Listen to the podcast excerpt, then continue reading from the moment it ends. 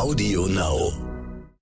Diese Episode von Inside America kommt aus Texas, genauer gesagt aus San Benito, nahe der Grenze zu Mexiko, weit weg von Washington und dennoch bestimmt ein Thema aus Washington, auch hier die Diskussion Impeachment, das Amtsenthebungsverfahren von Donald Trump. In dieser Woche soll die Entscheidung fallen und wir wollen wissen, wie man weit entfernt von Washington, in der Provinz, in der Kleinstadt darüber denkt.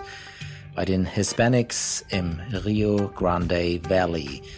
Die meisten hier stammen aus Mexiko oder haben mexikanische Eltern. Unter Hispanics hatte Trump die größten Zuwächse bei den Wahlen im November. Dennoch wählen sie mehrheitlich für Demokraten. Ich bin Jan-Christoph Wichmann, US-Korrespondent des Stern. God bless America. Time for us, for we the people. Eine kleine Taqueria in San Benito, ein Familienrestaurant. Es ist offen trotz Pandemie. Nicht alle tragen Masken. John Garcia und Raúl Rodriguez zum Beispiel nicht. Beide wählten 2016 Trump, beide 2020 nicht wieder. Beide Veteranen der Armee, beide arbeiteten bis vor kurzem für das Heimatschutzministerium, wo die meisten stramm republikanisch denken. Und beide haben klare Meinungen zum Impeachment. Hier zunächst John Garcia, 65 Jahre alt, schwer tätowiert, Kopftuch, ursprünglich aus Chicago. It all depends. If he's going to be impeached, does that uh, does that avoid him trying to apply for presidency again four years from now? If it does, then I should I would approve it because he should not try and be president again. John Garcia sagt, wenn es hilft, dass Trump nicht mehr antritt, bin ich für das Impeachment. Aber es passiert eben sehr, sehr spät. Das Gute ist, dass er die Präsidentschaft verloren hat. Er ist weg. Er hat viele gute Dinge gemacht, aber die Negativität, die hat überhand genommen. Und viele sagen, er war ein Rassist. Und auch ich sage das. Ihm gegenüber sitzt Raúl Rodriguez, 53. Er isst seine Tacos zum Frühstück, macht Scherze mit der Kellnerin, immer ein schelmisches Grinsen im Gesicht. Er hat Trump vor vier Jahren gewählt, um das Land ein bisschen aufzumischen, wie er das nennt. Und auch er hat eine klare Meinung zum Impeachment. I think uh, he should be impeached, or um, because he did take, uh, there was a huge uh, part in that role. He did Rodriguez sagt, ja, er soll impeached werden. Er muss bezahlen. Er spielte eine große Rolle bei dem Sturm aufs Kapitol. Er hat die Menschen angestachelt und Menschen sind dabei ums Leben gekommen. Er war zwar bei der Erstürmung nicht dabei, aber seine Worte waren ein Teil dessen. Und ich sage das als jemand, der für ihn gewählt hat. Es war falsch. Jeder soll an seinen Taten gemessen werden.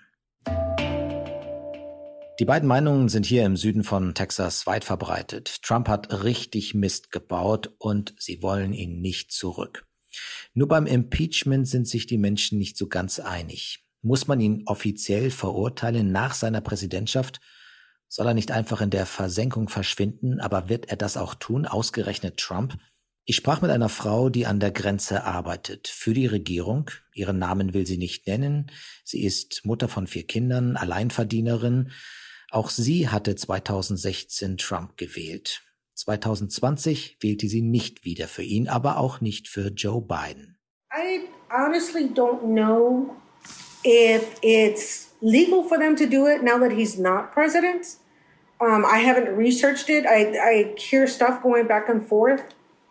I think he does need to, to receive some kind of repercussion because too many people, this is without rules, we have chaos.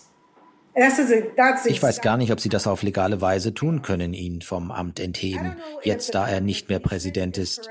Ich glaube aber, dass er die Folgen seines Verhaltens spüren muss. Ohne Regeln haben wir Chaos. Und genau das passierte an dem Tag. Chaos. Wenn man Leute nicht zur Rechenschaft zieht für ihre Aktionen, wofür dient dann unsere Gesellschaft? Er muss dafür zur Rechenschaft gezogen werden, dass er die Leute zur Gewalt angestachelt hat, denn genau das hat er getan. Ich habe wie alle das Video gesehen. Die Leute waren schon aufgestachelt und dann kommt Trump und sagt, ihr müsst in Aktion treten. Er gab ihnen grünes Licht. Die Fahrt führt übers platte Land. San Benito, Harlingen, Brownsville, McAllen, nahe am Golf von Mexiko. 25 Grad warm, trocken, staubig, eine beigebraune Landschaft im Winter. Erst mit dem Frühjahrsregen wird es hier wieder grün. Vereinzelt eine Ranch, viele Pfandhäuser. Der Anteil der Hispanics liegt hier bei 90 Prozent. Die meisten stammen aus dem Bundesstaat Matamoros, drüben in Mexiko, auf der anderen Seite der Grenze. Unter den Jüngeren ist Trump nie richtig beliebt gewesen. Auch Raulito hat ihn nicht gewählt. 27 Jahre alt, Vater dreier Kinder, ein Arbeiter. Er hält einen Impeachment für absolut notwendig. Er will Trump nie wiedersehen. I think so. I mean, he never shied away from basically, I mean, inciting violence and it was, he, yeah, Personally, yes. I mean, ja, ich denke, das Impeachment ist richtig, sagt Raulito. Er hat zur Gewalt aufgerufen. Ich habe noch nie einen solchen Präsidenten erlebt, so vulgär. Die Leute sind ihm egal. Es geht ihm nur ums eigene Geld verdienen. Ich kann nicht begreifen, dass Leute ihn unterstützt haben. Und das zeigt dir, wie viel Rassismus es im Land gibt. Es wurde jahrelang unterdrückt und Trump brachte den Rassismus nun wieder an die Oberfläche. Es ist hart, das zu akzeptieren, aber so ist es. Raulito findet, es hätte viele Gründe gegeben, Trump vom Amt zu entfernen, aber keiner war größer als dieser. The kids and you mean the separation? The separate. I mean, that was a big deal. That was a very big deal. Um, and they still don't find die Kinder. Er hat die Kinder von den Eltern an der Grenze trennen lassen. Diese Trennung war ungeheuerlich. Die suchen immer noch nach den Eltern in mehr als 400 Fällen. Wie kannst du damit nur leben? Und was macht er? Trump geht Golf spielen.